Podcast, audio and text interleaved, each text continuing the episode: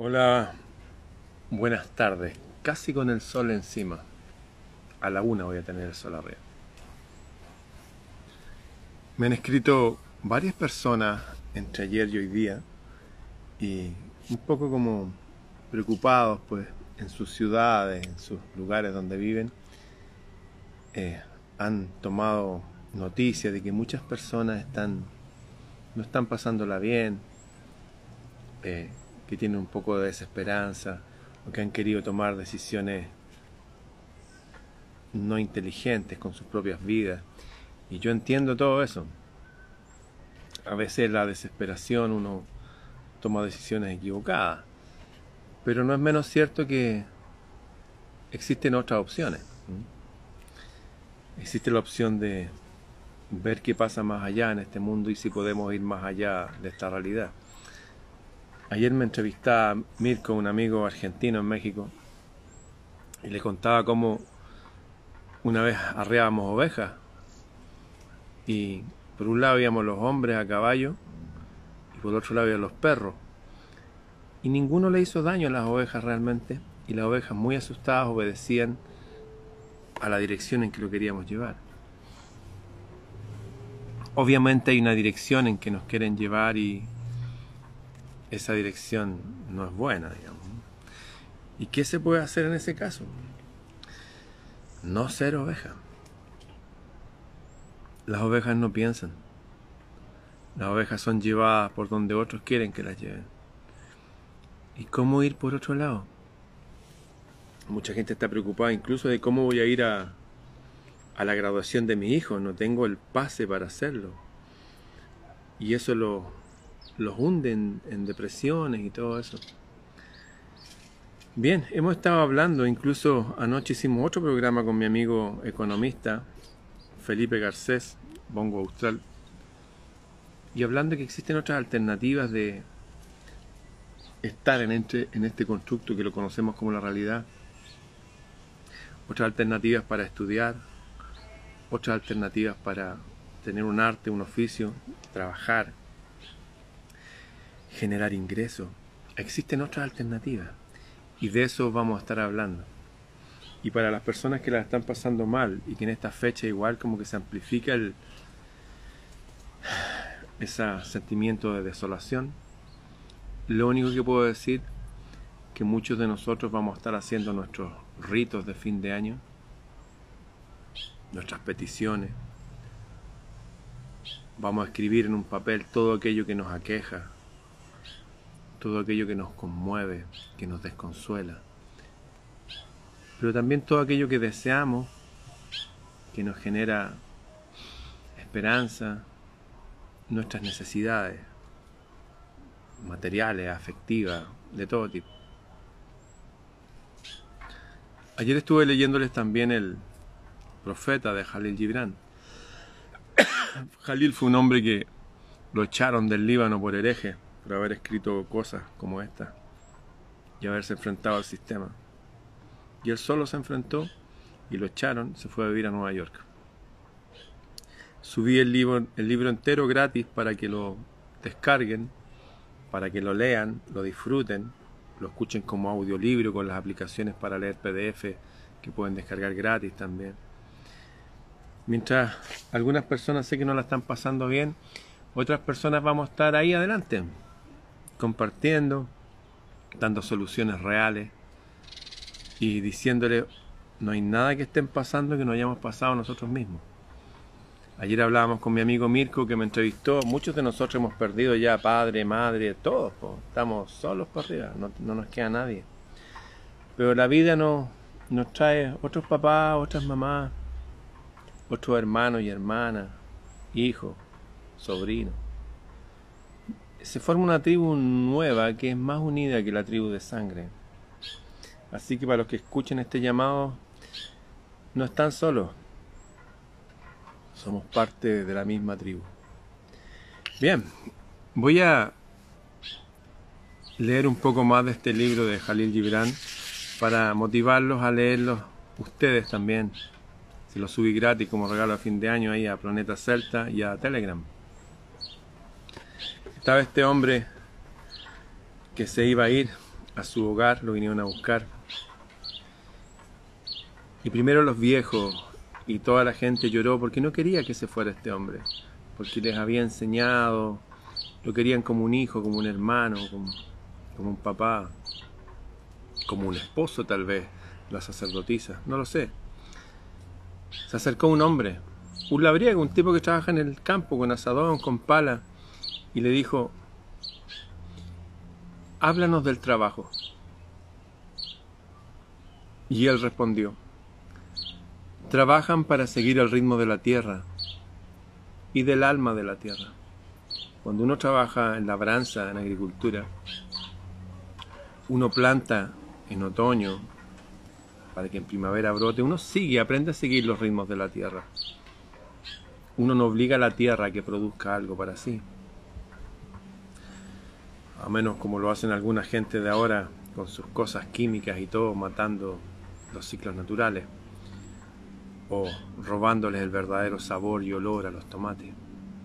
No, esta es otra época le dice, ustedes trabajan para seguir el ritmo de la tierra y del alma de la tierra, porque en ese ritmo hay, hay un espíritu, hay una comprensión.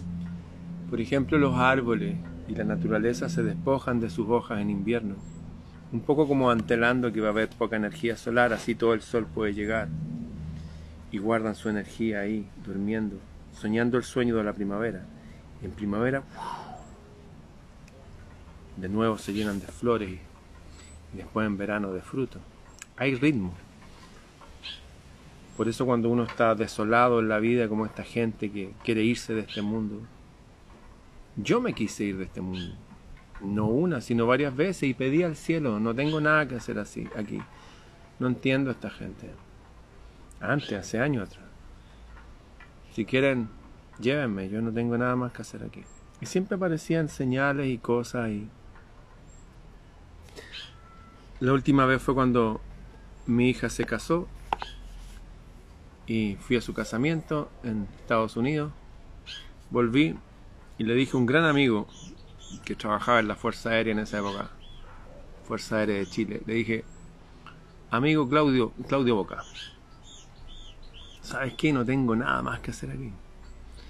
No tengo ninguna motivación para estar aquí. No reconozco a la gente, no reconozco su música, lo que comen, de qué se ríen. No reconozco su cultura de ahora, nada. Me quedé en otra época. Me quedé en el siglo XV, me quedé en el siglo XII. No sé qué es esto. Mi amigo me dijo, pero ¿cómo podéis pensar así? dije, no, es, de verdad, es algo súper racional, te lo digo con una sonrisa, no te lo digo desde, desde la pena, como hay mucha gente que sí lo dice desde la pena. Es como que no tengo nada más que hacer acá. Y ese mismo día me llamaron por teléfono y me dice, oiga, ¿usted todavía hace esos cursos de sonido de, fin de semana? Sí, le dije. Quiere el curso del sábado, me dice. Ya, y le hago una pequeña encuesta si comen de todo, porque acá vienen a tomar desayuno, almorzar, todo. Y aprenden a manejar máquinas de sonido y grabar, amplificar, todo. Cristian Espinosa. Y llega este tipo y me dice, oiga, profe, ¿no se acuerda de mí? Le dije, un poco, así, vi en su cara de hombre al niño que era. Me dijo, yo fui alumno suyo de guitarra, por allá por el año noventa y tanto y usted me vio triste y usted me preguntó por qué estaba triste. Y yo le dije porque se me, o sea, y, él me dijo a mí, me dijo porque se me acabó mi beca para estudiar guitarra con usted y esto es lo único que me hace feliz. Y le dije, ¿qué te gustaría? Seguir estudiando. Yo te beco, le dije. Él era hijo de un funcionario municipal, le daban unas becas. Me dijo, ¿se acuerda de Eduardo Dubó? Sí, le dije, otro alumno. Me dijo, siempre nos acordamos de usted, me dijo. Y de las cosas que nos hablaba, los consejos que nos daba. Están hablando de cosas de hace 30 años. Me dijo, nos gustaría venir a ver. Claro, le dije, por supuesto, vengan y todo. Me dijo, yo soy economista ahora, mi mujer es pianista y cantante y estoy tomando este curso para poder hacerle unas grabaciones a ella. Ya, le dije. Y después que se fue, volví a hablar con mi amigo y le dije, oye, es como que sí, Mi hija ya está en automático, pero es como que aparecen otros hijos. Otros hijos e hijas. De ahí me puse a hacer estos videos que eran para mi hija. Y empezó a aparecer más gente. Y más gente. Y más. Y más. Y entre esa gente se empezaron a reconocer entre ellos. Y a formar grupos entre ellos. Y a juntarse. Y a tomar té y eso. Dije, wow. El mundo paralelo que me creé para mí se puede extrapolar a cualquiera. Esto funciona así. Cada uno crea su realidad. Y a veces es necesario llegar a la crisis para entender y tomar impulso para construir su propio mundo. Bueno, este labrador le preguntaba y el profeta le dice, oye, no es solamente labrar la tierra, estáis conectándote con, con los pulsos de la vida.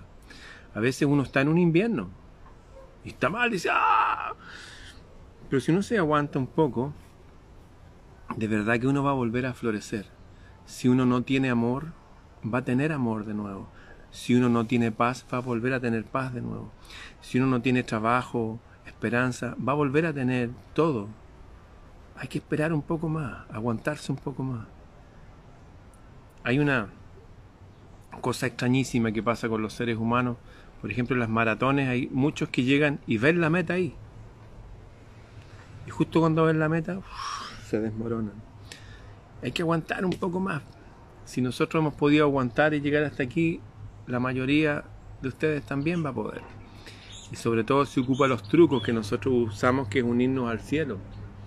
Eso, hablar todos los días con el cielo. Pedir de arriba que nos dirijan, que nos den paz, plenitud, confianza, sabiduría, que nos usen en este mundo. Cuando uno empieza a vivir así, conectado a este mundo visible, pero también conectado al mundo invisible, ahí la verdadera magia sucede. Así que los invito a todo este nuevo año a, conectarse, a ir más allá del presente.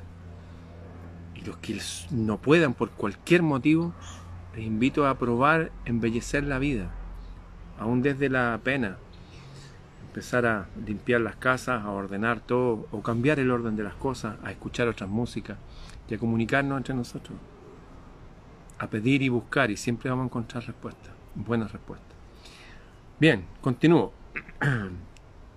Trabajas para seguir el ritmo de la tierra y del alma de la tierra, porque estar ocioso es convertirse en un extraño en medio de las estaciones, un extraño en medio de las estaciones, no entender la vida y salirse de la procesión de la vida. Todos vamos caminando, hombres, animales, pájaros, naturaleza, pasando por los mismos ciclos. Son ciclos. Estar ocioso es convertirse en un extraño en medio de las estaciones y salirse de la procesión de la vida, que marcha en amistad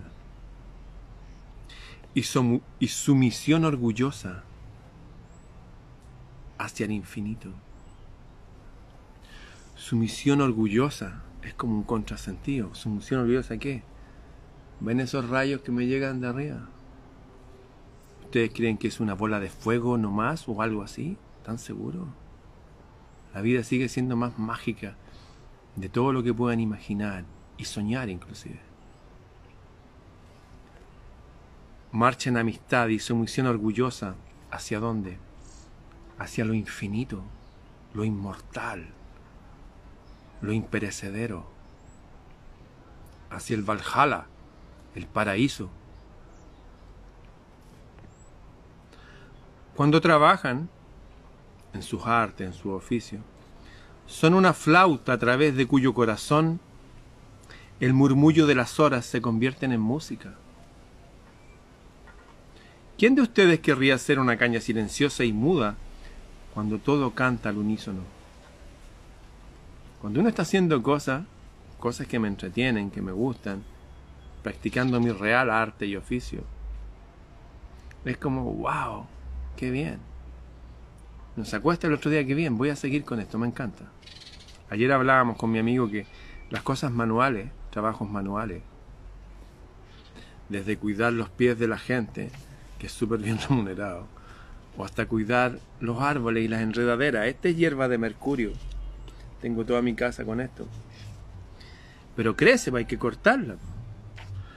Y hay que cortarla en un momento específico. Una vez lo corté luna llena y me llené de sarpullido. Porque bota algo que no, hay un momento para hacerlo. Bueno, vino un tipo, le pagué por cortarla y le dije lo que tenía que hacer para poder tener un sueldo constante y tal vez más alto de lo que ganaría un profesor, por ejemplo. Y entretenido, y se hace ejercicio. Se les ha dicho siempre que el trabajo es una maldición y la labor es una desgracia. ¿Escucharon eso por ahí que decía que con hay que trabajar con el sudor de la frente y todo, casi como pagando una mal, una manda que uno hizo, o pagando una, una pena? No es así. No importa quién lo diga, eso no es así. Ustedes creen que las abejas, los pájaros, están mal haciendo sus labores, están obligados por alguien que si los va a castigar o no les va a pagar su sueldo. No, lo hacen porque les gusta, porque se sienten atraídos por el color de las flores, porque les gusta flotar en el aire. Se les ha dicho siempre que el trabajo es una maldición y la labor, la labor una desgracia.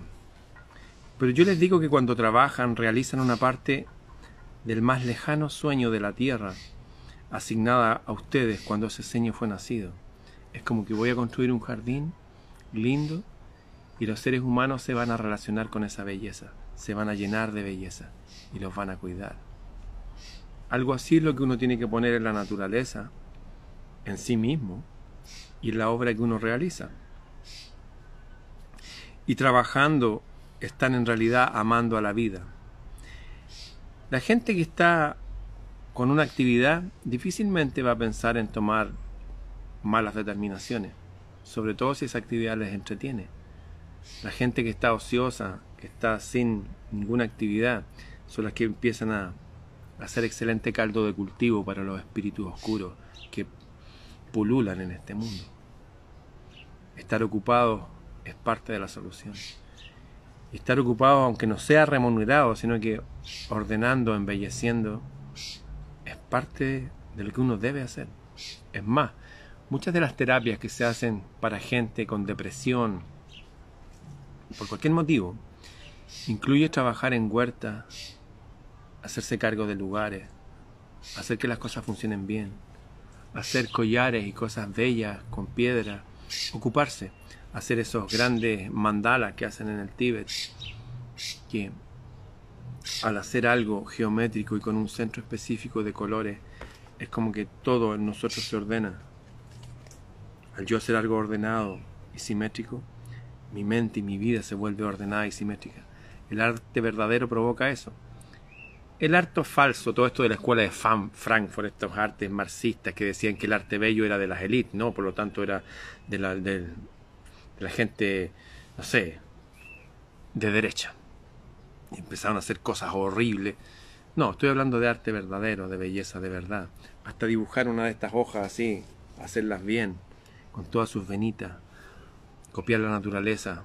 Eh, calma el alma. De hecho, para los japoneses y los chinos dicen que las mujeres tienen en los puntos de los dedos unos puntos de acupuntura, que cuando hacen cosas con sus manos, esos puntos hacen que se llenen de paz.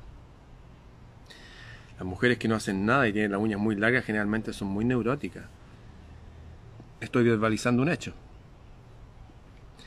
Hay algo en el quehacer humano que hace que se temple y se calme el alma. Trabajando están en realidad amando la vida, y amarla a través del trabajo es estar muy cerca del más recóndito secreto de la vida. Hay cosas que uno aprende. Yo le he contado a mis amigos, a veces yo corto el pasto aquí, aquí donde estoy ahora, no se los voy a mostrar, pero en fin. Y solamente al cortar el pasto, al cuidar las flores, al estar ahí, eh, se me van ocurriendo ideas. Digo, wow, esto se hace así. Tengo que escribir esto. Ah, me acuerdo me conecto con una fuente de sabiduría que me guía, me recuerda, me inspira, me fortalece. Y eso no me pasa a mí, nos pasa a todos. A través del trabajo estar muy cerca del más recóndito secreto de la vida. Hay un secreto nuestra unión celeste, nuestra guía divina. Y se va revelando cuando uno está haciendo cosas, cuando uno está en la quietud, imbuido en los pensamientos haciendo algo.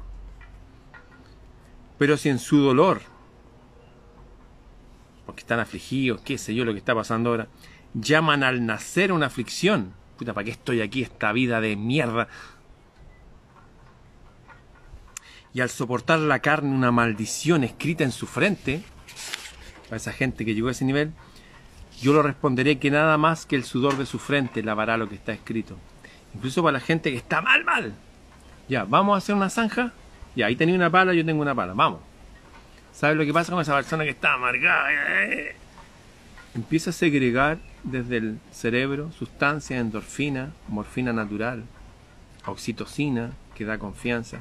Y si mientras estamos trabajando conversamos o tarareamos una melodía, los demonios de la oscuridad se van porque no soportan una persona luminosa. Lo dice la casuística, lo dice la realidad, lo dice el poeta.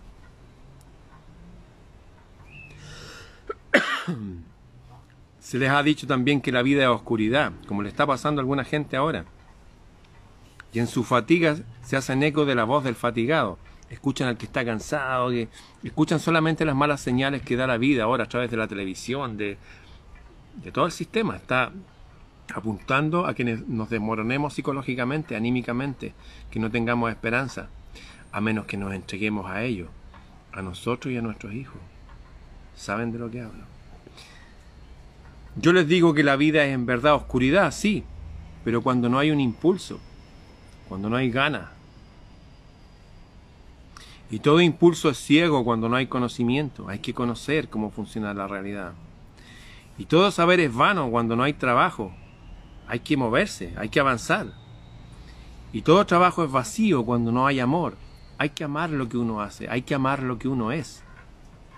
Hay que amar el cielo, las estrellas. Hay que volver a engancharse y decir, wow, hay una canción gitana que decía verde, verde que te quiero verde. Y si uno se engancha con esa canción, es como el color verde. Hay distintos tipos de verde. Y es como, oh, todavía queda paraíso aquí. Encuentro en una película al final, la que se llama El último samurái, que estaba el último samurái, estaba muriendo. Y mira las flores de los duraznos, que siempre había buscado una flor perfecta y siempre la encontrado en imperfección. Y se está muriendo y dice, wow, me equivoqué, son todas perfectas. Es volver a enganchar con la belleza. Y todo trabajo es vacío cuando no hay amor. Hay que amar lo que uno hace. Y cuando trabajan con amor se unen con ustedes mismos y con los otros y con Dios. ¿Y qué es trabajar con amor? Es tejer la tela con hilos extraídos de su corazón, como si vuestro amado fuera a usar esa tela es construir una casa con afecto, como si vuestro amado o vuestra amada fuera a habitar en ella. Es plantar semillas con ternura y cosechar con gozo, como si vuestro amado o vuestra amada fuera a gozar del fruto. Cuando uno está con amor, estoy con amor, de verdad, me siento, wow, estoy amando, aunque no sea a alguien físicamente, aunque sea algo platónico, aunque sea algo, no sé, onírico, aunque sea algo de la forma que sea. Esa energía está en mí. Y todo lo que toco, como el rey Midas, que se transformaba en oro, todo lo que toco tiene amor. Le doy energía a todo eso. El amor es una energía que no solamente para traer hijos al mundo, es para traer belleza, verdad, vida al mundo. Es plantar semillas con ternura y cosechar con gozo como si su amado o su amada fuera a gozar del fruto. Es infundir en todas las cosas que hacen el aliento de su propio espíritu. Y saber que todos los muertos benditos se hallan ante ustedes observando. Saber que no hay nadie muerto. Saber que según los antiguos había cuatro épocas al menos en que el velo era más delgado y nuestros ancestros podían ver cómo estamos, mirarnos, observarnos y tal vez susurrarnos por dónde ir. Por eso celebramos los solsticios y los equinoccios. He oído a menudo decir como si fuera en sueños, el que trabaja en mármol y encuentra la forma de su propia alma en la piedra es más noble que el que labra la tierra. Aquel que se apodera del arco iris para colocarlo en una tela, los pintores, aquí está hablando los artistas, transformada en la imagen de un hombre, es más que el que hace las sandalias para nuestros pies. Es mejor que un zapatero. Pero yo les digo, no en sueños, sino en la vigilia, ahora despierto, del mediodía, como ahora, que el viento no habla más dulcemente a los robles gigantes que a la menor de las hojas de hierba. Todo trabajo es importante. Todo. Y solamente es grande el que cambie la voz del viento en una canción hecha más dulce por su propio amor. El trabajo, escuchen por favor, la obra de nuestras manos, mantener la casa limpia, ordenada, desde hacer la cama hasta construir algo. El trabajo es el amor hecho visible. Y si no pueden trabajar con amor, sino solamente con disgusto, es mejor que dejen esa tarea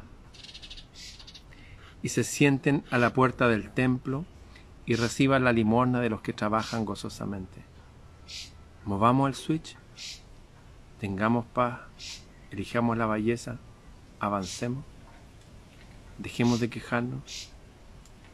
Porque si hornean el pan con indiferencia, están horneando un pan amargo, que no calma más que a medias el hambre del hombre.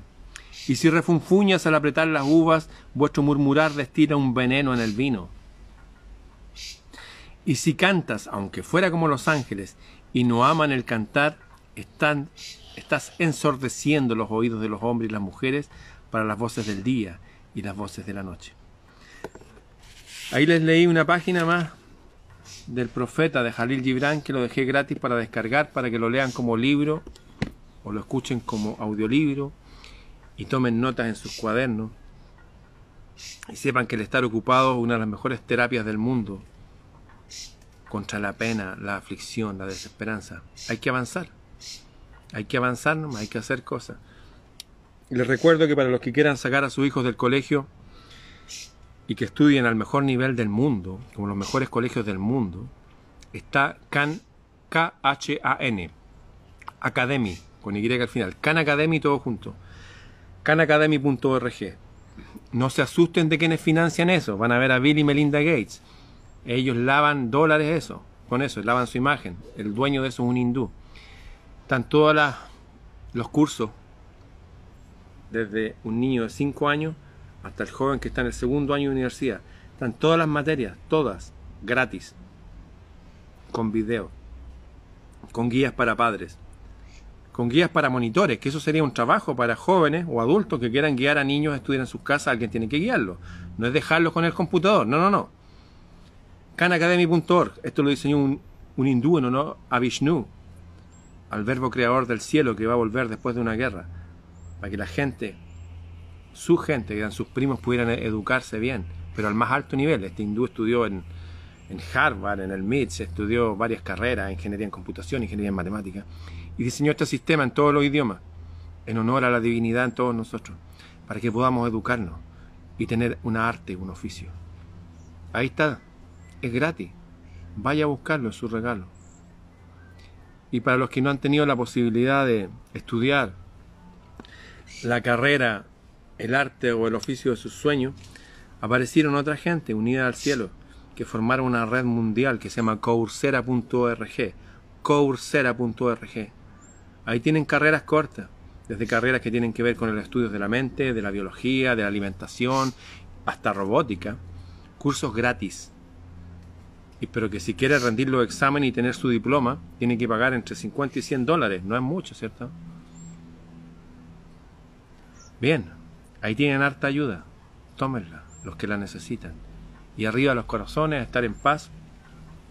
Dejé harta música mágica desde la música de Hildegard von Bingen hasta Omar Farouk y Lorena McKenny y Andreas Bollenbader y otros, música mágica para empezar a limpiar nuestros hogares, a ver qué sucede, a ver qué les pasa a ustedes. Está en mi sitio Música Libros, en Telegram para que la descarguen gratis. Ahí está también este libro, El Profeta de Jalil Gibran.